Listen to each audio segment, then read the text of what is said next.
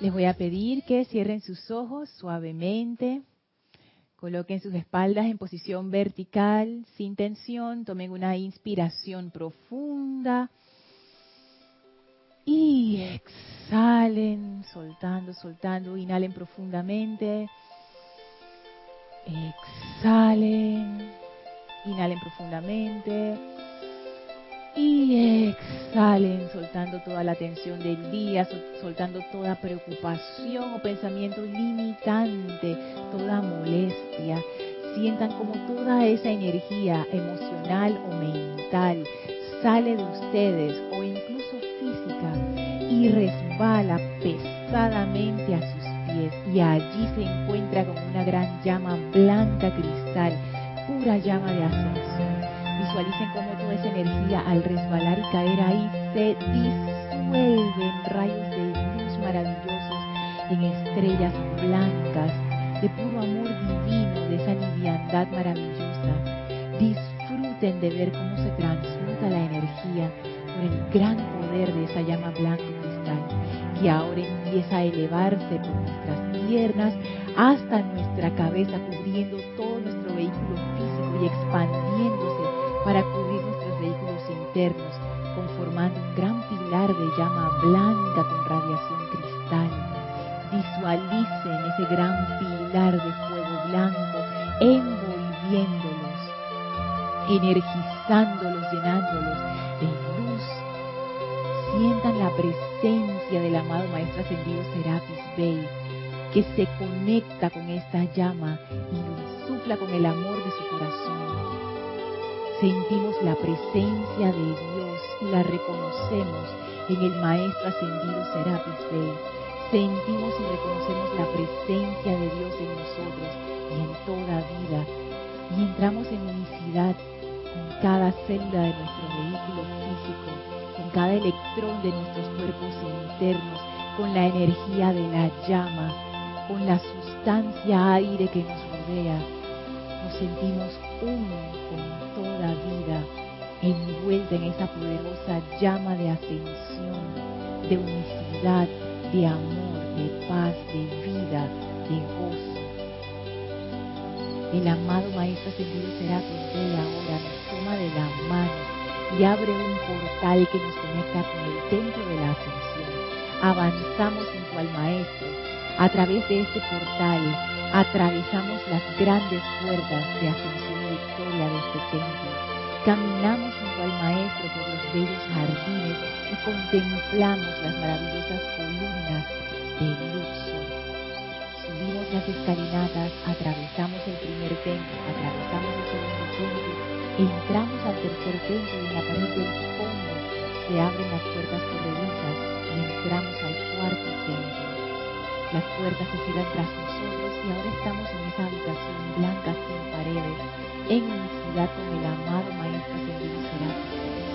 Y sentimos como ese gozoso, esa iluminación y comprensión profunda de la ley, ese entusiasmo de vida, ese amor invencible del Maestro se vierte en y a través de nosotros, purificando y elevando nuestras conciencias, de manera que podemos comprender fácilmente esta enseñanza y hacerla práctica, palabra viva en nuestras vidas. En este estado de gozo y unicidad, de gratitud y de reverencia, vamos a permanecer junto al Maestro en conciencia mientras dura esta clase. Tomen ahora una inspiración profunda. Exhalen y abran. Bienvenidos sean todos a este su espacio, Maestros de la Energía y Vibración. Bienvenida Maritza, Guiomar, Gaby, Elma. Gracias Isa por el servicio amoroso en cabina, chat y cámara. Bienvenida Rosy, nuestra amiga canina. Bienvenidos a todos ustedes sintonizados por internet a través de Serapis Bay Radio o Serapis Bay Televisión. La magna presencia yo soy en mí reconoce, saluda y bendice la presencia yo soy en todos y cada uno de ustedes. Yo soy aceptando igualmente. igualmente. Gracias por estar presentes, a las bellas damas que me acompañan. Gracias a todos los que están conectados. Por, y por favor recuerden reportar su sintonía. En cualquier momento de la clase le puede, pueden de, eh, dar su reporte de sintonía. Isa amorosamente lo va a pasar para así saber que nos acompañan y eso aumenta el júbilo de la clase. Recuerden, estas clases son interactivas. A las damas presentes ya no les tengo que decir porque ellas van tomando micrófono, pero ustedes que nos sintonizan por internet, recuerden que se pueden comunicar con preguntas o comentarios a través de Serapis Bay Radio por Skype. Y si estás escuchando esta clase en diferido, o sea que hoy no es 22 de diciembre de 2017, me puedes preguntar o comentar igual a través de mi correo electrónico lorna.serapisbay.com. Y hemos llegado a la última clase de este año, de este espacio, Maestros de la Energía y Vibración.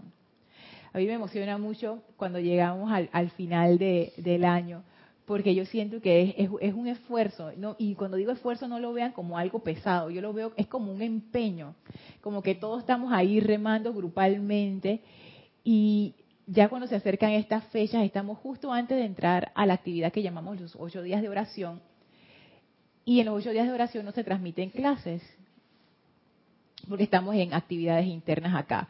Entonces, es como que todas las actividades externas se van cerrando una detrás de la otra. Entonces cada instructor va terminando su clase del año. Y a mí eso me emociona porque tantas cosas le pasan a uno en un año, ¿sí o no? Imagínense grupalmente cuántas cosas le pasan a uno como grupo en un año. Y que aún así lleguemos victoriosos al final. Eso a mí me llena de júbilo y de gozo. Isa, ¿tenías algo allí en, en el chat? Es que reportó sintonía Leticia López desde Dallas, Texas. Hola, mil bendiciones a todos. Bendiciones, Leticia. Gracias, Isa. Dime, Elmi. Es importante lo que está diciendo Lorna y también lo que eh, eh, hemos aprendido bastante, Lorna. Sí. Y, y, esta enseñanza lo que ha hecho es madurar más, porque ya uno va entrando en una conciencia ya consciente, ya comprende cuál era el objetivo de Jorge, cómo llevar la caravana. Ah, Ahora lo puedo comprender y estoy más serena, más armoniosa reflexionando esto. Mira tú, te pasa igual, Gaby. Fíjate que muchas de las cosas, yo he escuchado ese comentario varias veces, no solamente de ti, me, refiero a, en general, que ahora uno viene a entender las cosas que hacía Jorge y que ah, era por eso. Así que sí, hemos madurado como grupo, a nivel individual y a nivel grupal también, Gaby. Como grupo, bueno, ya tengo tantos años de estar aquí. eh, siento que estamos más unidos, que nos comprendemos más, que hay más comprensión hacia unos a los otros y que hay más tolerancia hacia unos a los otros. Y eso todavía, y todavía nos falta seguir avanzando en ese camino, pero es cierto, pero se, se supone que debería ser así. No necesariamente porque uno puede descuidarse y tú sabes, ¿no? Quedarse relegado. Pero esa es la ventaja de estar en un grupo. A mí eso me entusiasma llegar a este lugar que tiene ya una radiación consagrada y especial, pero no porque los maestros decidieron, dije, ah, Panamá, vamos a darle un regalo especial. No, simplemente fue porque un grupo de gente se reunió y empezó a magnetizar esa energía y se conformó un campo de fuerza es como que se hizo una acción y hubo un efecto, se, trabajó.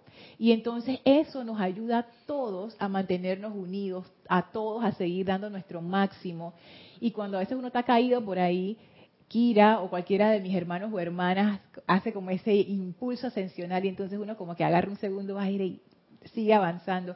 Eso es lo bueno de estar en un grupo, que nos, que nos podemos apoyar los unos a los otros. Estar en un grupo y convertirse uno como en un, en un como en una ostra todo cerrado, no tiene gracia porque no, no te conectas y no recibes esa bendición. la gracia de estar en un grupo es que poco a poco vamos entrando en esa hermandad que es hermosa, pero requiere, requiere su trabajo interno fuerte fuerte. Así es que vamos caminando en esa dirección. yo creo que nos ayudó bastante los cinco días de oración que tuvimos porque ese tema se tocó. Mm. De conocer al, hermano, de conocer a todos los que venimos y participamos y, y, ayudamos aquí. Asistimos también, así que yo creo que sí, el objetivo se cumplió. Gracias, Gaby. Elmi. A mí me ayudó mucho en la Fundación Lorna. No la conocía. Veía una fundación por encima, pero cuando fuiste profundizando, fui haciendo conciencia cuál era la fundación, de encontrar esa presencia. Y ya cuando ya, realmente tú entras, ya tú te haces una con ella y ya sientes como una liviandad la vida. Y ya no es cuestión de que ves obstáculos ni nada. Pasa por encima de todo eso. Ajá esa es una esa es una clase que está que dimos acerca de las fundaciones que también para mí fue estremecedora es que de hecho todas las clases de este año han sido para mí estremecedoras. El tema que estamos tratando ahora que es el tema de las de los patrones de conducta y de las programaciones eso me, me está cambiando me está yo conscientemente me estoy reprogramando y estoy observando mis programaciones y he llegado a como saben que a veces uno tiene como esos destellos de conciencia, que uno no comprende realmente, pero como que tú entreves así como cosas. Yo antes leía al amado Saint Germain que él decía, ustedes necesitan aprender a controlar sus pensamientos y sentimientos. Y yo decía, eso es imposible, eso es imposible. Y él decía, eso no es imposible, eso se puede hacer. Ah. Pero ahora yo he empezado a como atisbar cómo tú haces eso y si se puede hacer y no es difícil. Entonces es como que ¡ah! eso es parte de los descubrimientos del 2018 que, que vamos a seguir cultivando, vamos a seguir cultivando. Así es que antes de, entrar per se a la clase, hay un comentario. A Tenemos saludos. Ay, sí, de Salomé Corbalán desde Australia. Eh, Dios los bendice. Un gran abrazo amoroso. Bendiciones. Pensando en ti, Salomé, besos. Valentina de la Vega desde Madrid, España. Mil bendiciones para todas y feliz clase. Gracias. Bendiciones. Valentina. Buenas noches por allá. y Yari Vega Bernal desde las Cumbres, Panamá. Bendiciones de la presencia y el gran espíritu de Navidad. ¡Ay, gracias! Bendiciones. Bendiciones, Yari, linda. Dios te bendice. No, a ver, Australia puede ser que sea de día. Ajá, puede ser que acá estamos anocheciendo y allá están... Ah, ya Gaby se va, va, a ver qué hora es allá, Salomé. Tú también nos puedes mandar qué hora es allá para ya salir de la, de la, duda. Sí, antes de sumergirnos en la clase, quiero darle primero que todo las gracias a todo lo que ha hecho posible estas clases. Gracias a ustedes, bellas, preciosas por venir siempre. Siempre hay una de estas representantes aquí de Lady Nada viniendo a la clase. Eso es es lindo porque es, una interacción. A mí me gusta la interacción, me gustan sus comentarios, me gusta que me pregunten. Eso hace que la clase para mí valga la pena. Entonces, gracias por venir. Gracias a todos los que se conectan, no solamente a esta clase, sino a todas las clases o a cualquiera de las clases. Gracias, porque igual que dije aquí, el hecho de que ustedes estén allí, incluso aunque no pregunten y no hagan comentarios, no importa. Eso de alguna manera nos, nos permite a nosotros servir y nos permite a nosotros como que como dar y eso es importante porque cuanto uno más da uno más recibe. Entonces nos convertimos ambos como en ese círculo. Todos nos beneficiamos. Ustedes nos enseñan y eso nos inspira a nosotros para seguir dando y ustedes nos enseñan con esa realimentación y así vamos. Entonces eso es maravilloso. Gracias a todos y a todas las que han estado conectadas este año a esta clase y a todas las clases.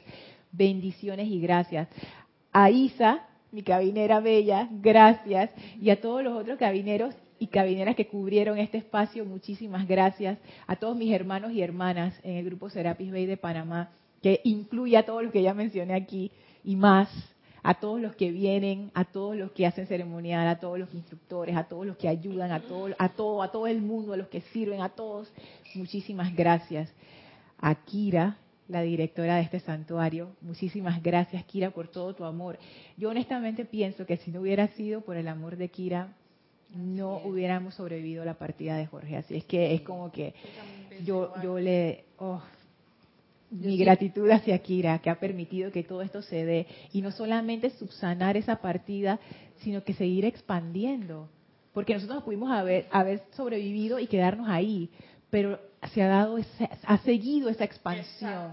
Y eso solamente se hace desde un núcleo de amor. Así es que gracias. También hay que ver que el Lorne que nos dio una gran oportunidad ella para que conociéramos el otro lado, la parte de la ternura, la amabilidad que Bueno, yo no lo conocía, te voy a ser honesta, ahora es que lo estoy viendo. Que es súper, porque, wow, uno puede aprender mucho de Kira, observando, viendo su ejemplo, definitivamente. Y hemos tenido la gran bendición de tener dos, dos directores que son complementos, la fuerza de Jorge, el empuje, la visión y por otro lado la sabiduría de Kira, su comprensión, su iluminación, el amor, su tolerancia, su tolerancia sobre todo. Entonces, sí, sí, Kira es una figura maternal, maternal. Así es que gracias Kira por todo y por supuesto al amado Maestro Ascendido Serapis Bey quien es el jerarca de este templo, el que patrocina todas estas actividades. Me da risa porque eh, dice, dice Isa y el Mahacho voy, voy, comienzo con el mamá amado Serapis. Que a mí me da risa porque cuando los patrocinadores, en los programas dicen que vamos a darle saludos a nuestros patrocinadores, porque los patrocinadores son los que financian. Yo siento que el amado Serapis Bey es el que financia este templo, no en dinero, en energía. Es la energía que nos mantiene a nosotros activos, porque yo les digo, es bien fácil caer en el letargo. Mm. Yo, yo me he resbalado en ese letargo, o sea, si yo no estuviera aquí, yo no sé qué sería de mi vida realmente. Entonces, en el mundo externo es tan fácil como que uno pierda la fuerza, uno pierde el entusiasmo, uno se cansa, tú sabes, de, de, hacer las cosas. Y yo creo que eso es algo, algo que, que el maestro tiene, que esa energía de él es como que no, bollante, no se rindan, dale, vamos. Y eso nos ha mantenido a nosotros activos a pesar de todo el tiempo que ha, que ha pasado. Y por supuesto, ah, y por favor. Sí, este, se reconoce la voluntad del, del amado maestro El Moria, muy excepcional. Él es el que nos andó el empuje. y, y ahora viene todo el repertorio, ¿no? Y ahora abro, abro la gratitud a todos los maestros ascendidos. Ah, aquí está la otra fan. Una del Moria otra Saint Germain. Entonces dice que el Mahacho, todo el mundo tiene su favorito. Pero gracias a toda la jerarquía espiritual. Porque es el esfuerzo de todos ellos los que hace posible que esto siga andando. Gracias por el gran privilegio de poder entrar en contacto con esas energías maravillosas, por bendecir nuestras vidas, por darnos la oportunidad de llegar más allá de lo que por lo menos yo jamás pensé que iba a llegar. Y gracias por eso a toda la jerarquía espiritual, a todos los, a todo el reino elemental y angélico que sirve con nosotros. Gracias. Así es que muchísimas gracias a todos los que nos han ayudado, seres ascendidos, seres no ascendidos, seres del reino animal, vegetal, mineral, elementales en general, ángeles, gracias a todos. No hubiera sido posible. Es que eso es, al final solo hay un ser, que es esta gran fuerza universal que llamamos Dios o, energía una, lo que uno quiera llamarle.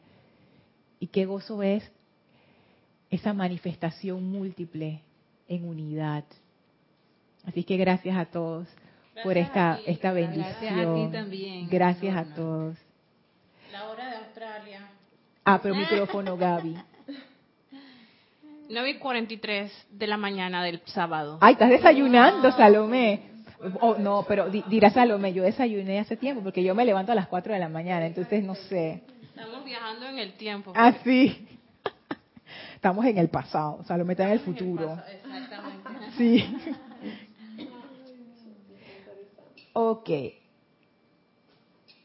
Ahora voy a leerles lo que hace muchas clases atrás quería leerles, y no, no es que no me dejaron, es que siempre salía un tema que yo sentía, oye, esto es importante, esto es importante y lo fui dejando. Pero esto me, antes de cerrar esta clase de este año, me gustaría leérselos. Y lo que voy a hacer para no quedarme a la mitad es que lo voy a leer todo y ya. Y luego ustedes comentamos. Esto es un discurso del amado Elohim Vista que está en el diario de Palas Atenea en la parte de los apéndices. Es, apéndices, es el apéndice número 5. Y dice así, regresaremos al estudio de los cuatro cuerpos inferiores y su fuerza contribuyente, la cual como un conglomerado constituye la personalidad y conciencia del hombre y determina su estado de evolución y progreso en el sendero. Eso ya lo habíamos leído, a mí eso, eso fue lo que a mí me hizo caer en shock, porque yo nunca había entendido, bueno, ¿qué es la conciencia y de dónde sale? Y aquí el Elohim Vista lo dice es el conglomerado de los cuatro cuerpos inferiores y su fuerza contribuyente, la cual constituye tanto la personalidad como la conciencia. Y es el estado de nuestros vehículos lo que determina nuestra evolución y progreso en el sendero. Entonces eso fue como que, wow. Sigue diciendo, cuando el hombre aspira a un desenvolvimiento espiritual, o sea, todos nosotros, encuentra que la energía de su corriente de vida ha evolucionado una serie de vehículos independientemente motivados, cuyo curso de acción está completamente allende de su control y aún del alcance de su razón. Eso también lo habíamos leído y explorando nos dimos cuenta que tenía que ver con las programaciones. no es que los vehículos en sí es que, ah, yo soy malo y vas a ver. No, es que los, los hemos descuidado de alguna manera y la, la sugestión externa ha programado sobre ellos pensamientos, formas de ver la vida, patrones de conducta, y esas son las cosas que están actuando. Como en un avión, los aviones modernos de pasajeros, ellos tienen piloto automático, que es muy sofisticado. No es como yo pensaba, dije, ah, ese piloto automático. Ay, no, se me olvidó, se me olvidó preguntarle lo del, lo del despegue. Pero yo sí sé que uno puede aterrizar en, piloto automático. O sea, imagínate el oh. grado de sofisticación. Y si tú no haces nada como piloto, ese avión puede surcar el cielo en piloto automático. Lo que tú le tienes que poner son las rutas de navegación. Y una vez que él tenga ah, eso, tranquilo, así se van. Entonces, ¿qué, ¿qué ocurre? Si tú eres el piloto de ese avión y tú te duermes, el avión no se cae, él sigue volando, pero está en piloto automático. Entonces, entonces de, desde el punto de vista externo, si yo veo un avión volando por ahí por el cielo, y ay, qué avión tan hermoso, yo pienso, son los pilotos los que lo están controlando, pero puede ser que no. Puede ser que los pilotos están diciendo, hey, ¿cómo te fue el juego de ayer? Está chévere, y está el piloto automático ahí haciendo lo suyo. Entonces yo estoy pensando, nada, los pilotos están controlando ese avión, pero ese avión está volando en piloto automático. Entonces nosotros, cuando vemos a otra persona, pensamos que es la persona la que nos está haciendo las cosas, la que nos está diciendo cosas, la que nos está, etcétera. Pero en realidad la persona está en piloto automático. El ser ahí está dormido. Y nosotros también. Sí. Que, es la cuestión horrible. Y eso a mí me, me empezó a enseñar cómo no personalizar la energía. Porque antes, cuando a mí me pasaban esas cosas, que alguien me dijo algo feo, alguien se comportó de una manera que, yo no, esperaba, ah, me resentía, esa es la persona. Pero ahora empezaba a ver, mm, ser el piloto automático. Esas son las programaciones. Y de esas programaciones nadie tiene la culpa. Porque si uno quisiera decir, mira, esa persona que está allá fue la culpable de esa programación, en realidad no. Porque hablamos incluso de, que me acuerdo que estaba Génesis aquí, ¿cómo que tú le habías dicho? Las maldiciones generacionales. Que Guiomar fue un curso donde esta persona explicaba, y así le llamaba a eso, pero en realidad son patrones de conducta, programaciones que van de generación en generación, en generación, en generación. Y eso se transmite hasta de manera inconsciente. O sea que nosotros fuimos programados por nuestros padres, maestros, amigos, compañeros, colegas, jefes, y ellos a su vez fueron programados por sus padres, sus amigos, sus colegas, y nosotros estamos programando a toda la gente que está, nuestros sobrinos, hijos, amigos, porque nosotros nos seguimos programando los unos a los otros. Entonces, estas programaciones no es que nadie tenga la culpa, ya estamos demasiado enredados. Así es que al final lo que nos queda es despertar. Que era lo que tú decías en una de tus clases, que Tony de Mero decía, la espiritualidad es despertar. Y ahí he empezado a comprender a qué se refiere. Pues estamos dormidos, estamos dormidos. Entonces sigue diciendo el Elohim habita el hombre entre estos seres en guerra, o sea, los vehículos inferiores, y es víctima más que amo de los vehículos originalmente diseñados para ser sus sirvientes. Cada uno de estos cuatro vehículos es alimentado externamente por cualquier vibración que se esté dando en la esfera particular a la cual pertenece en cualquier momento. De esta manera, si tremendas corrientes de fuerza pasan a través del cuerpo etérico, de los mundos mental o emocional, los cuerpos de los dormidos vibran con estas corrientes tan indefensamente como una lanchita salta tras las olas dejadas atrás por un poderoso transatlántico. O sea que si hay una, una fuerte corriente de energía, por ejemplo, ahora que es en la época navideña, que todo el mundo está en el modo de compras, shopping mode, porque es Navidad y porque hay que regalar y eso es lo que se hace, esa es la programación de, esta temporada. Si uno está dormido, uno cae dentro de eso y se deja llevar. y tú también quedas dentro del frenesí, la cosa de que hay que comprar y hay que arreglar la casa y hay que hacer esto y hay que hacer lo otro. Yo no estoy diciendo que eso es ni malo ni bueno. Lo que estoy diciendo es que si uno está dormido, lo que sea que esté ocurriendo, se te impregna. Ponte que tú estás en un lugar donde todo el mundo está feliz y echando chistes y la gente contenta y tú estás reído y feliz de la vida.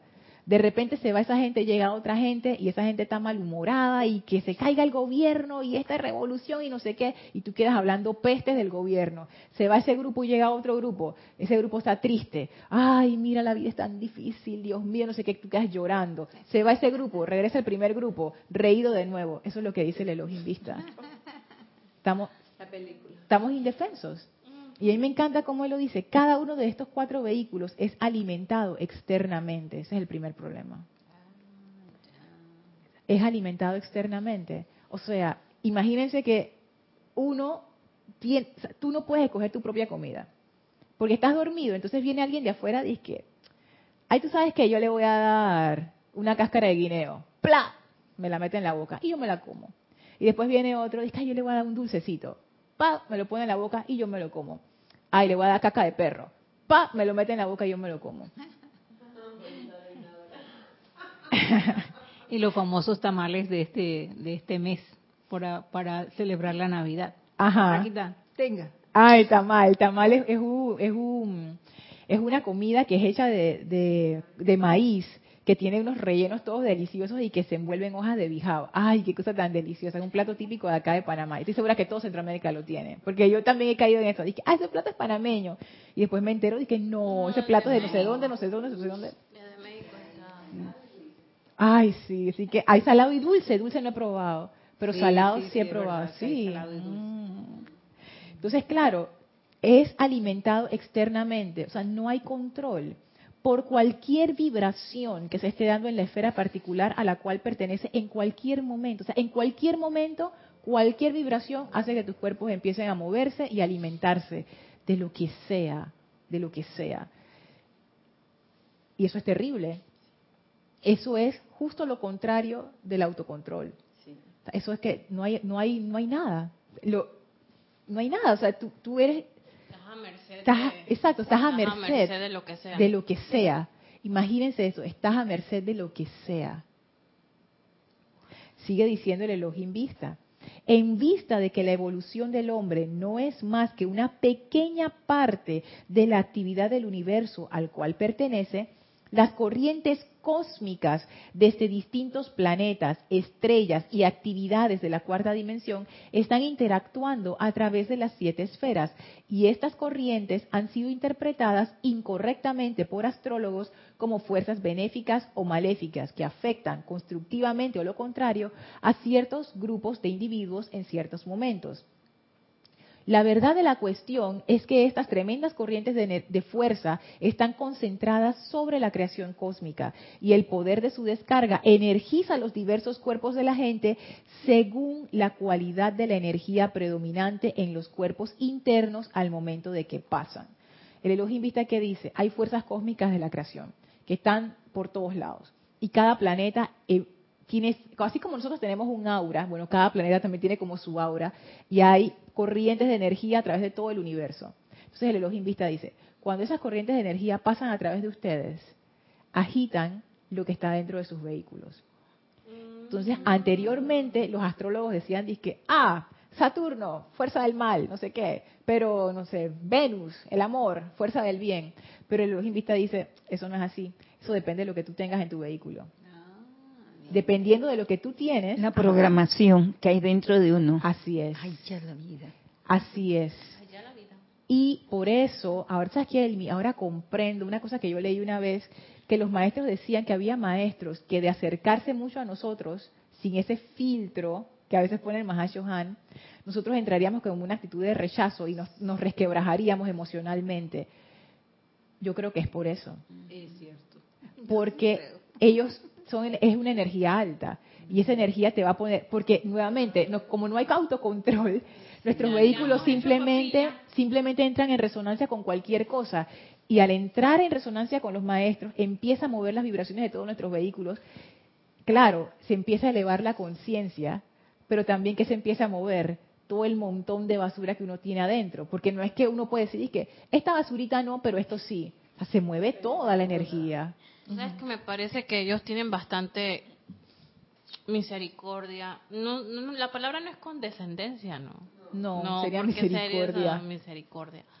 Con nosotros porque al estar tú enfrente de uno de esos seres, ellos te ponen a vibrar más alto y tú a veces no estás preparada para eso. Entonces aquí nos dan oportunidades.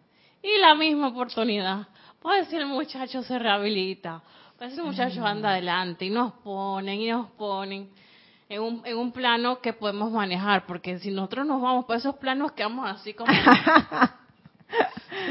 como eléctricos, así como, y no vamos a poder, no tenemos el, ¿cómo es que está? Ellos están muy superior a nosotros. Y fíjate que en realidad, ni porque tú pudieras decir que, es que son muy superiores, pero no, es el, la situación es porque, porque nosotros no tenemos el nivel de purificación para aguantar esa energía. Es como un cable que transmite electricidad. Si es un buen cable, hay poca pérdida por calor. Si tú tocas el cable no se calienta, está bien, o sea, tú lo tocas y normal, no te quemas. Pero si ese cable está mal hecho o está lleno de impurezas, Tú pasas corriente por ahí y ese cable se calienta horriblemente y hasta se puede hasta prender, se puede hasta quemar, porque está lleno de impurezas. Entonces no es que la energía que está pasando a través del cable es mala, sino que el cable mismo no tiene la calidad para pasar esa cantidad de energía, porque la energía pasa a través de todo lo que el cable es. Y en nuestro caso, si nosotros no estamos suficientemente purificados, porque no es que no es que tú tengas que tener que los vehículos perfectos, porque no es eso, pero por lo menos hay un montón de basura que no debería estar ahí, que eso nos hace daño. Todos tenemos conductas que nos hacen daño y nosotros sabemos cuáles son. Porque hay un montón de conductas que nos hacen daño que nosotros no sabemos, estamos inconscientes de eso. Pero hay unas que ya nosotros hemos detectado que esas nos hacen daño. ¿Qué sigue haciendo eso allí? Total y completamente de acuerdo. Eso tiene que salir. Entonces, es eso.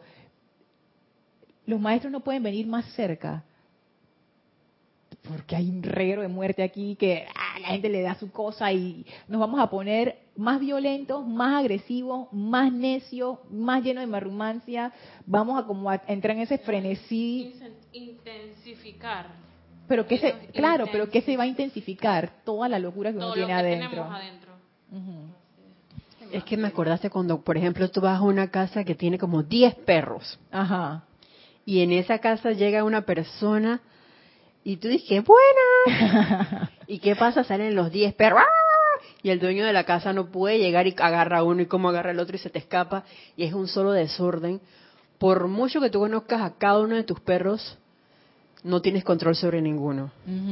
Exacto, que ese es el problema. El problema no son los 10 perros, el problema es que esos 10 perros hacen, exacto, hacen lo que les da la gana.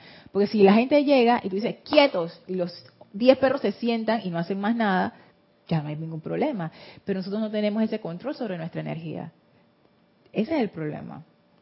Sigue diciendo el Elohim Vista. Igualmente hay grandes agitaciones en los planos psíquico y astral, como las que fueron causadas recientemente por la guerra mundial. Voy a hacer un paréntesis. La guerra mundial, la segunda guerra mundial acabó en el 45, 1945. Este discurso es de 1960. Y a mí me llamó la atención cuando él dice recientemente. O sea, puede que a nosotros ya se nos olvidó y eso es parte de la generación anterior. Y ya, y hay gente que participó en la guerra que están desencarnando. O sea, cada, cada vez hay menos gente que vivió ese tiempo. Como adultos me refiero, no como niños, como adultos. Pero igual, dice el Elohim Vista, eso está todavía en el plano psíquico y astral. Todo ese movimiento que se dio, toda esa, esa angustia, todo ese sufrimiento, todavía está allí y eso sigue afectando esas energías, porque nadie las transmutó. Yo me imagino que se han ido transmutando poco a poco, pero así hacer un esfuerzo consciente para transmutar todo eso, imagínense. Entonces él dice, hay grandes agitaciones en los planos psíquico y astral. Sumen todas las agitaciones que existen hoy en día, con todas las cosas políticas que están andando en todos los continentes, porque esto no es de un solo continente todo eso está vibrando en el plano psíquico y astral. Y ese es el alimento de todos nosotros. No es de que, ay, pasó en Cambodia, a mí qué me importa. No, porque el maestro lo dice, es como la atmósfera. Dice, ah, es que nosotros, ajá, dice que este aire es el aire de Panamá, ajá. la atmósfera es una. Mm, este, esta cuestión que estás tocando tú de, de, de los de los judíos, ¿no? De la cuestión sobre todo del holocausto y de la Segunda Guerra. Esto no solo está ahí, sino que se sigue exacerbando y se transmite de generación en generación. Tú ves, por ejemplo, en el caso de los judíos, ellos transmiten a sus hijos y a todas sus generaciones para que nunca se olviden del holocausto. O sea, que lo están están impregnando más todavía la psiquis de los niños sí. Eh, con esta cuestión del holocausto y, de las cosas que han pasado en la Segunda Guerra Mundial y de la, hasta de la Primera. Sí. Entonces tenemos ese agravante también. Sí, fíjate que yo pudiera entender, y hasta estoy un poco de acuerdo con eso. ¿En qué sentido? Que es bueno no olvidar para no repetir los mismos errores. Pero también, ¿qué es lo que se pasa con esa cuestión? Se pasa el odio, se pasa el resentimiento. O sea, esa es la parte que no está bien. Fíjate, tantos museos que hay en relación al holocausto. Y yo hablando con un judío recientemente, me dice, no, es que eso hay que mantenerlo vivo para que sepan cómo sufrió el pueblo judío. Y yo, wow, yo no estoy de acuerdo mucho con eso. Es que esa es la parte, o sea, están, están exaltando la parte del sufrimiento, que no es que no, se, no hubo sufrimiento, o sea, claro que hubo, pero eso hay que transmutarlo, eso, eso se necesita transmutar para, que, para salir de eso y seguir avanzando si bien es cierto que es bueno comprender nuestros errores, ¿por qué ocurrió esto? Esto ocurrió por intolerancia, esto ocurrió por estrechez, esto ocurrió por las programaciones, esto ocurrió para estar claros, como quien dice, no volvamos a meter la pata, está bien. Pero otra cosa es exacerbar el odio. Porque no hay perdón. ¿Ves? Cuando tú quieres y dices, uy, ¿cuánto es? Lo que estás exacerbando es el odio. De hecho, creo que es así. Y eso es una causa para que tenga el mismo efecto de lo que ellos sufrieron. Entonces, de verdad que la ignorancia es grande. No lo digo como algo malo, no, no digo que ah, los judíos son ignorantes, no, me refiero a la ignorancia de nosotros los seres humanos, que no, que como que nuestra visión no alcanza para darnos cuenta que las causas que sembramos son los efectos que criticamos. O lo mismo que estamos criticando son las causas que estamos sembrando. Y es lo mismo que vamos a cosechar. O sea, nosotros mismos sembramos nuestra miseria y nos las comemos después. ¿Tú querías decir algo, Mari? Sí, ese, eh, eso sucede casi también igual aquí en Panamá, cada 20 de diciembre de cada año, al igual que ahora que viene el 9 de enero también. Son fechas en las cuales solo se recuerda sufrimiento y todo lo triste o lo que como quieran ellos decir, pues, pero no se habla realmente de las cosas que se pudieron lograr después, sino más bien es del sufrimiento de, de esa época. Y eso es un recorder que a veces me quedo pensando, digo, eh, bueno, como persona lo veo de este punto de que vale la pena estar recordando todo el tiempo la misma cosa, la misma. Si van a dar un discurso es referente a eso y entonces digo, ¿cómo vamos a avanzar los panameños en realidad en ese aspecto? Pues lo que yo me refiero. Hablando pues de, esto. Nuevamente, como, como en el caso anterior, yo pienso que eso tiene como un lado, el lado histórico, de eventos que ocurrieron y entender por qué ocurrieron. Y está el otro lado, que es el lado de exacerbar la parte como mórbida del asunto, que esa parte no nos ayuda para nada. Incluso desde el punto de vista de lo que habla Marixa, y yo supongo que también con todas las cosas que pasan en el planeta, hay diferentes estados de conciencia, porque una parte lo puede ver desde una perspectiva y otra otro grupo puede tener otra idea y cada uno eh, no es bueno ni malo, pero cree que ha hecho lo mejor en base a su punto de vista. No sé si me he explicado. Sí, claro, porque las personas que no permiten que esto no se olvide, yo pudiera pensar, como dice Isa, que ellos lo hacen con la intención de que no, no, se vuelva a repetir, como que no haya otro 9 de enero, como que no haya otra invasión, como que no haya otro holocausto, no haya otra guerra. Y ahí es donde yo decía lo de la ignorancia, pero es que, es que, y no, y no es que yo sepa qué hacer, o sea, si tú me dijeras a mí que, bueno, Lorna, propongo una solución, no es que yo la tenga, no es que yo la tenga para lidiar con estos acontecimientos, porque digo, lo fácil sería decir, es que, ay, concentrémonos todos en el amor y no sé qué, pero entender por qué se dieron esas situaciones y por qué todavía se sostienen, o sea, es algo más profundo, es algo más profundo. Y como dice Isa, son muchos estados de conciencia ¿Cómo tú le explicas a una persona que perdió toda su familia en el holocausto y que su vida fue una etcétera y, que quedó todo mal? Tienes que perdonar. O sea, hacer esa aproximación directa no va a funcionar, al, al pase peor. ¿Cómo tú le dices a esa persona, suelta todo y vamos a olvidarlo todo? ¿Cómo que vamos a olvidarlo todo? Y tú quieres que eso le vuelva a pasar a las generaciones. Entonces, es como ver todos esos puntos de vista. Pero lo que yo sí sé, no porque lo dicen los maestros, sino porque lo he comprobado en mi vida, es que meterle odio a las cosas no soluciona. No, funciona. no soluciona. Y hace que la cuestión sea peor y que agarre un momentum bien extraño y destructivo. Entonces, por lo menos yo sé que por ahí no es. ¿A qué haríamos? No sé, pero por lo menos esa parte de meterle a la discordia y al odio, esa no, esa no. Dos comentarios. Sí. Es el primero. Ey, ¿qué pasó?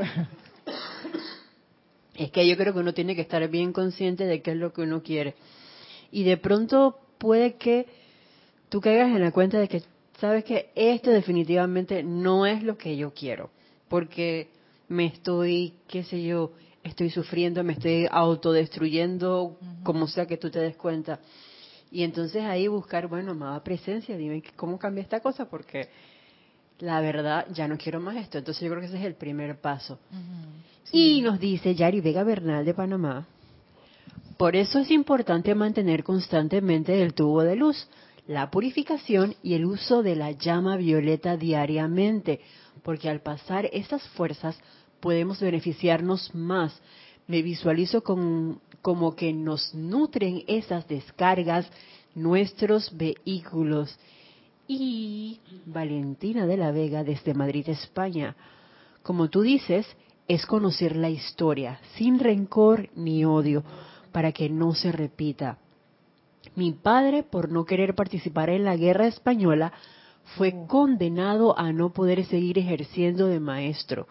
Un hermano de mi madre estuvo en el campo de concentración de Mata, creo que se menciona así. Sin embargo, mis padres nunca nos transmitieron odio ni rencor a lo que sucedió en España y Europa, pero sí conocemos la historia. Gracias, Valentina. Eso está fuerte. Esa, esa guerra española fue terrible, pero terrible, terrible.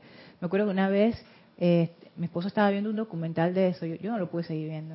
O sea, lo que pasó ahí fue, wow.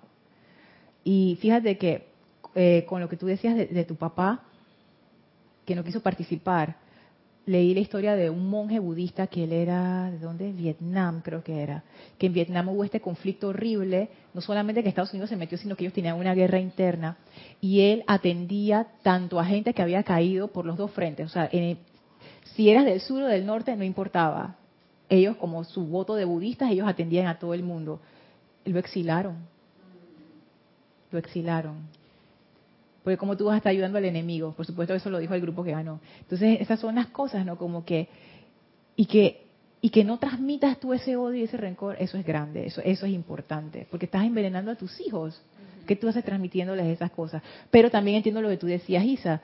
Hay gente que ese es su estado de conciencia y dice, es que si yo no les digo esto, va, se va a volver a repetir la historia. Entonces, eso. Y lo que decía Yari, que te referías a las fuerzas cósmicas y eso para poder aprovecharlas, por supuesto, tubo de luz y llama violeta, que es lo que los maestros nos dicen todo el tiempo. Que si tú lo traduces todavía más como más aterrizado, es estar despierto.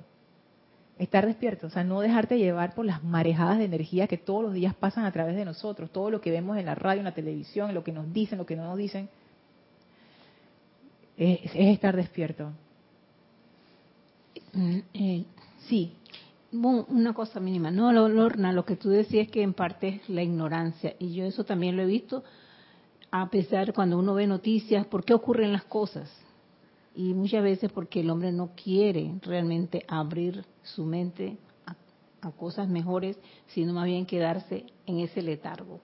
Y de ahí por eso es que no se cambia. Y la humanidad, por más que uno quisiera que cambiaran, que vieran las cosas de diferente manera, no es posible así como que bueno. Es que Mari es difícil, es difícil, es difícil. O sea, si alguna vez tú has estado en una situación, yo he estado en esas situaciones en donde yo siento que yo tengo razón. O sea, qué difícil es soltar eso. Sí. Pero qué difícil es soltar eso que como que yo tengo razón y después es que es, ahí está la cuestión. Sí. Ahí está la cuestión. Ahí está la cuestión. Y yo no, yo no, yo no me alejaría mucho de ese barco de la humanidad, porque yo todavía estoy en esa conciencia. Si- En esa conciencia. Y yo creo que en la medida en que nosotros descubramos por qué eso es difícil, porque me decía un hermano recientemente, no es que sea difícil, es difícil es un concepto. Entonces yo me quedé pensando en eso, yo dije, ah, tiene razón. Porque si uno piensa que es difícil, es difícil. Y es cierto. Sin embargo, ¿por qué no podemos hacer el cambio de una vez? O sea, eso, eso a mí me tiene como intrigada. ¿Qué es lo que se requiere para que uno suelte y haga el cambio? O sea, y no tiene que ver con que sea fácil o difícil, eh, pero entonces ¿con qué tiene que ver? Si yo estoy pensando en eso, yo estaba pensando en eso bastante. ¿Qué es? ¿Qué es? ¿Por qué es tan difícil soltar? Porque no queremos, digo, hablándole así en forma, Ajá, sí, sí, sí. que es que eh, no queremos hacer la voluntad de Dios. Es lo que yo en parte veo a esto, porque desde que se menciona eh, algo que va referente a la religión o lo que fuera o que no fuera religión, sino más bien me refería más a la enseñanza, tú encuentras siempre ese eh, ¿cómo decir? Como un tabú que no, o esa pared que no quiere aceptar más allá de lo que está viendo. Y porque para la humanidad muchas veces... Más cerquita del micrófono. Para la humanidad muchas veces la realidad es lo que se vive, no es lo que no vive, no que no ve, quiero decir. Pero es que fíjate, Mari, ¿cuál es esa voluntad? Si una persona, incluso aquí en el grupo, de repente si tú le preguntas a otra persona, dice, dime la voluntad de Dios. O sea, ¿cómo tú sabes que no estás haciendo que sí estás haciendo? Ah, ah, Es que, es que, o sea, eso implicaría que tú sabes cuál es la voluntad de Dios y que tú honestamente escoges no hacerla. Y yo creo, y es una, es una opinión, Marisol, no es que sea así, o sea, es lo como yo lo veo, Sí. y eso puede cambiar más adelante. Sí. Lo que decía de la ignorancia, o sea, nosotros no sabemos que no sabemos, o sea, no, no sabemos.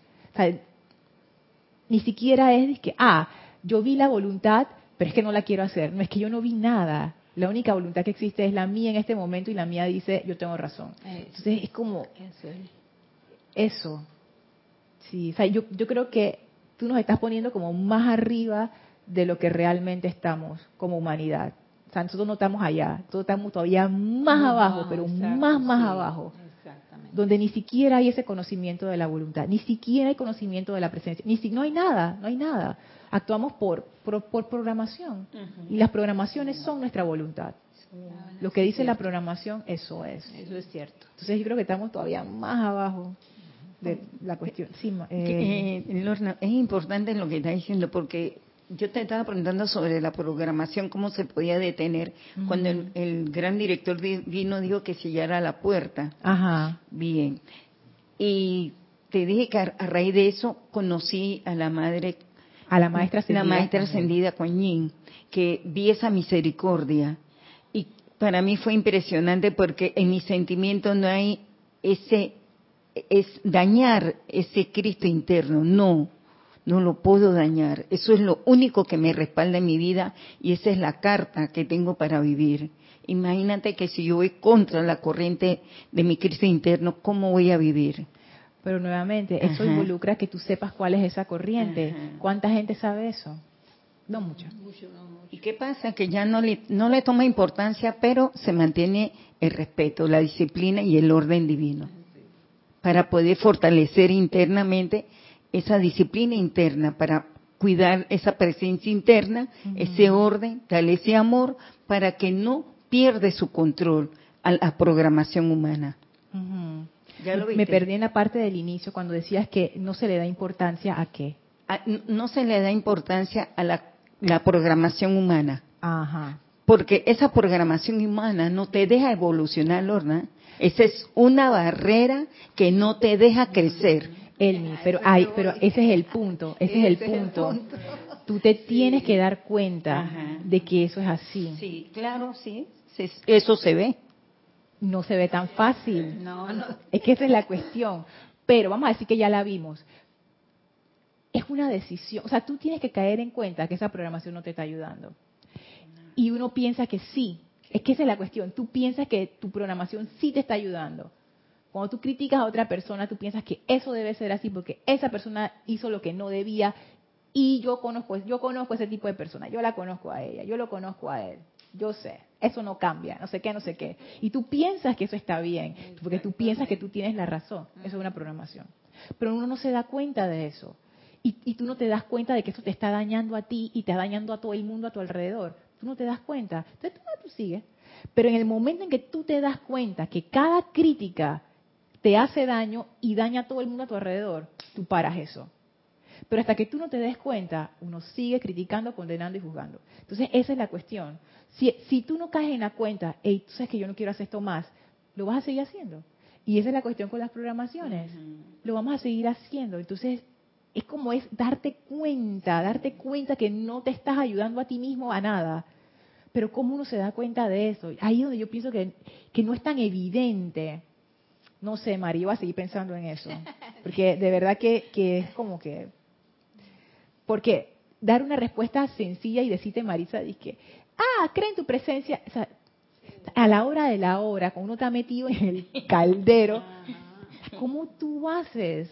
O sea, yo, eso, eso es una pregunta que me ocupa. Entonces dice el Elohim Vista, sigue diciendo, ah, me quedé en las agitaciones de la guerra mundial que no solo afectan los cuerpos físicos de los involucrados en el conflicto, sino que constituye una tremenda conflagración mental, emocional y etérica que llena con confusión y caos los cuerpos internos de cada alma encarnada y desencarnada. O sea que cada vez que hay un conflicto aquí, todo el mundo agarra palo, toda la atmósfera se contamina, todo el mundo paga. Fíjate tú, eso es impresionante. Ahora que lo leo de esta manera, yo quedé como que, wow. Y es, es exacto, porque ahí está la unidad de toda vida, que aunque tú no lo quieras reconocer, eso existe y está allí. Entonces imagínate, cuando uno agarra su rabia, lo, que justo lo que estamos diciendo, tú agarras tu rabia y que, ah, lo odio. Esto mismo es lo que ocurre. Yo me estoy envenenando a mí, mi físico, todos mis vehículos internos, que fueron los primeros que reaccionaron y cayeron al final en el físico, y a todo a mi alrededor ah, pero si yo no le estoy haciendo daño a nadie, no, pero si mi pareja está trabajando, él está bien lejos, él no está agarrando conmigo la rabia aquí, él está por allá. Yo no estoy dañando a mi familia, yo no estoy dañando el campo de fuerza, yo no estoy dañando a mi mascota, yo no estoy dañando a mi vecino. ¿Sí? Sí. Lorna, entonces yo lo que estoy, bueno, comprendiendo ahorita es que por esa razón el maestro ascendido San Germain nos, nos insta siempre a que todas las noches, todos los días podamos hacer, digo, invocar la ley del perdón. No solamente por los errores de nosotros, sino de toda la humanidad. Sabes, Mari, que te estás aproximando peligrosamente al discurso de los ocho días de oración. Pero quiero decirte que yo estaba pensando en eso de la ley del perdón. Y lo primero que tiene que ocurrir, y porque yo estaba estudiando para ver qué dicen los maestros acerca de la ley del perdón, y lo que yo he visto hasta ahora es que tú tienes que darte cuenta que tú cometiste un error. Si tú no te das cuenta que cometiste un error, de nada sirve. Tienes que darte cuenta.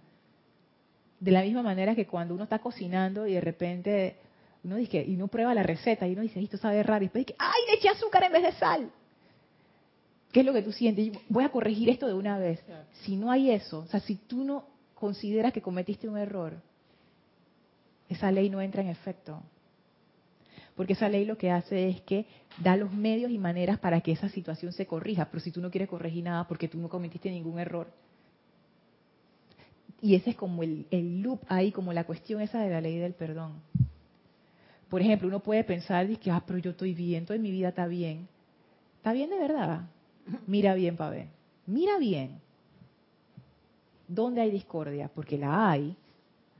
Eso es un error. No, yo estoy bien, yo estoy bien es que nos han programado que lo que pasa allá nosotros no tenemos nada que ver. También Nada de lo que aquel hace o que mi hermano por allá lejos, porque por religión o por lo que sea, no es mi hermano, entonces aquel es allá. Yo estoy libre de esa situación. Y, mira, ahora yo con esta enseñanza yo me pongo a ver, digo, ¡Oh, Dios mío. Y fíjate que yo leyendo esto, Mari, también caigo más en la cuenta. Yo no lo había visto así como tan gráfico hasta ahora. Y de verdad, o sea, no, es, es una ilusión pensar que uno, lo que uno hace no afecta al resto, lo que yo hago afecta a todo el mundo y lo que todo el mundo hace me afecta a mí. Así es. Nosotros hemos hablado aquí del cuerpo emocional y de lo importante que es. Ajá. Entonces, todo eso pertenece básicamente al cuerpo emocional, que es el cuerpo no trabajado, no tratado, no tomado en cuenta. Ustedes me están leyendo la mente del discurso de los ocho días de oración. Dios mío, Sí. Dios mío. Ese es el cuerpo olvidado y es el cuerpo más necesitado. Entonces, todo lo que tú has dicho ahorita di- me lleva a, que lo hemos hablado aquí, oye, a trabajar ese cuerpo. Sí. Porque eso es lo que nos va a llevar a darnos cuenta de qué es lo que está pasando en mí y en los demás. Así es. ti. Y fíjate que el gran director divino lo decía, no sé si recuerdan, que él decía que la razón por la que uno no había logrado lo que uno deseaba estaba en el cuerpo emocional. Ese es como el, el Y ahí cuestión ahí. están, ahí están todas esas Sí. incrustaciones. Sí. Se- Y, y el Mahashohan dice, el cuerpo emocional de la humanidad es uno solo. Como la Ah. atmósfera. No es que el pedacito de Panamá, el pedacito de Costa. Rica, el pedacito No, de no, no, Colombia. no. Es una sola atmósfera. Y el que contamina en Brasil contamina toda la atmósfera y el que contamina en China contamina toda la atmósfera y el que contamina en Panamá contamina toda la atmósfera. Y que, ay, yo nada más estoy haciendo esta, esta quemadita aquí de, de llantas tóxicas, pero eso no molesta a nadie, no sí. Solamente hay que verlo en ese caso que ocurrió en Brasil, que de allá es que proviene el- la, la compañía esta Odebrecht, Ajá. y donde ha alcanzado a todo, casi un continente. Exacto. Y fíjate, y nosotros. fíjate que y fíjate que eso no fue un caso eh, ecológico y que desastre ecológico, es un desastre financiero, político, de honestidad, de todo. Y es cierto. Cuando o sea, empezó a salir esa lista estaba todo el mundo embarrado y ahí tú te das cuenta que ese mundo donde tú estás aislado no existe. To- to- la economía mundial está toda amarrada. Un descalabro en cualquier país afecta de mayor o menor grado a todo el resto. Cada vez hay menos países que son insignificantes dentro del punto de vista político y económico. Eso Porque quiere decir la pureza, ¿no? Hay pocos que tengan esa pureza, de esa honestidad, pocos países. yo creo que eso es, eso es como algo de los seres humanos que todavía no- La no- programación esa que tienen Sí. ahí. Que tenemos. Sí. que tenemos. Nos Si falta pureza y nos falta honestidad a todos. Si tú me pones 100 mil dólares, Lorna, ¿cómo me lo vas a dar si yo no me lo, tra- no me lo he ganado? Elmi, Elmi, no sabes las cosas que están dentro. Puede que tú no caigas con eso, pero con otra cosa sí. Sí, es cierto. Porque tú no sabes qué hay dentro de tu vehículo y nosotros pensamos que estamos bien, lo que deseamos del error. Si tú piensas que todo está bien, tú no vas a corregir nada. ¿Para qué yo voy a la ley del perdón? Ojo con eso. Y cuando me refería a lo de los países, antes existían las grandes potencias que eran las que movían toda la, la política y la economía, pero ahora cada vez más los países han ido superando sus condiciones y cada vez hay más países que participan en las decisiones de todo el mundo. Así que cada vez nuestra economía es más interdependiente. Y nosotros como seres humanos también. Dios mío, falta un minuto. Ok, voy a terminar de leer esto rápidamente y terminamos. ¿Y hay algo en el chat? Ajá, a ver. Bueno, son dos cosas, pero la primera es de, Lo- de Salomé Corbalán desde Australia. Lorna, el estado de conciencia determinará si aceptas la herencia del odio o no la aceptas. En mi país aún hay odio, hablando de Chile, por la herencia de la dictadura de Pinochet. Sin embargo, otras personas ya no sienten odio, han perdonado o simplemente no aceptan el odio. Yo me pregunto si la luz de los maestros tiene que ver con ese perdón y mi respuesta es que sí. Soy una hija de esa herencia, pero no compartí esa herencia con mis hijos, con nadie. Pero no lo hice por ser iluminada. Creo que debe ser por ese servicio de la luz de la cual yo ignoraba que existía. Creo que a pesar de todas las creaciones humanas en la Tierra, producto de estar dormidos, es inferior al amor que existe en el universo, es menor a la luz de la gran hermandad blanca. Esto es una oportunidad para todo estudiante de la luz, para que se expanda esa luz. Gracias, Salomé. Yo también pienso lo mismo. Al final es una decisión. Y el lado ganador es el lado del amor. El lado del odio no va para ningún lado. Te lleva hacia abajo. Y al final, después de haberte arrastrado en ese odio, te das cuenta que la única solución es el amor. O sea, al final todo llega ahí. Ok, voy a leer y que súper rápido y porque ya falta poquito para terminar.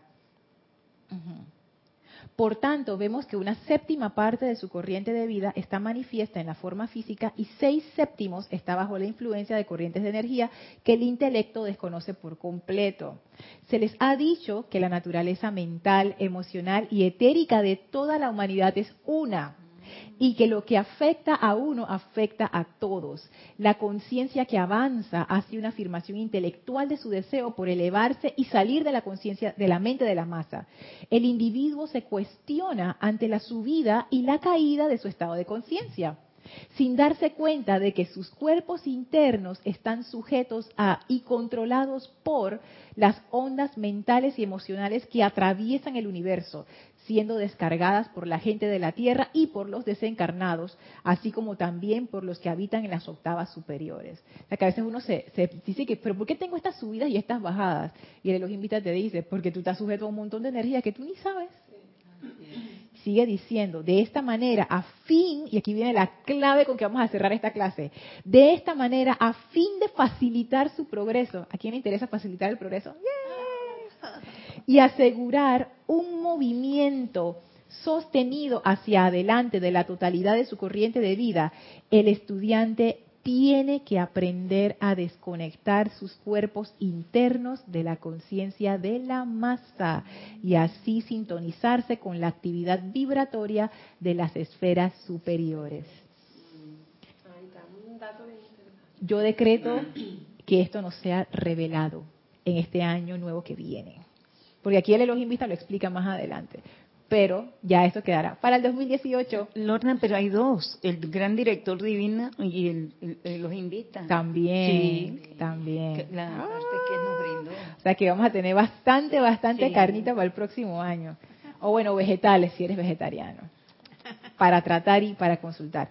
Bueno, muchísimas gracias. Esta ha sido la última clase del año de Maestros de la Energía y Duración de 2017. Gracias a todos por haber participado, gracias a todos por hacer de esta clase un espacio maravilloso. Deseo que pasen felices fiestas de Navidad, de Año Nuevo y de toda cosa buena, que sean bendecidos por, por la gran hermandad blanca y por toda la luz de la presencia yo soy. Y nos volveremos a ver el 5, el 5 de enero de 2018. Deseo para todos ustedes mil bendiciones. Muchas gracias.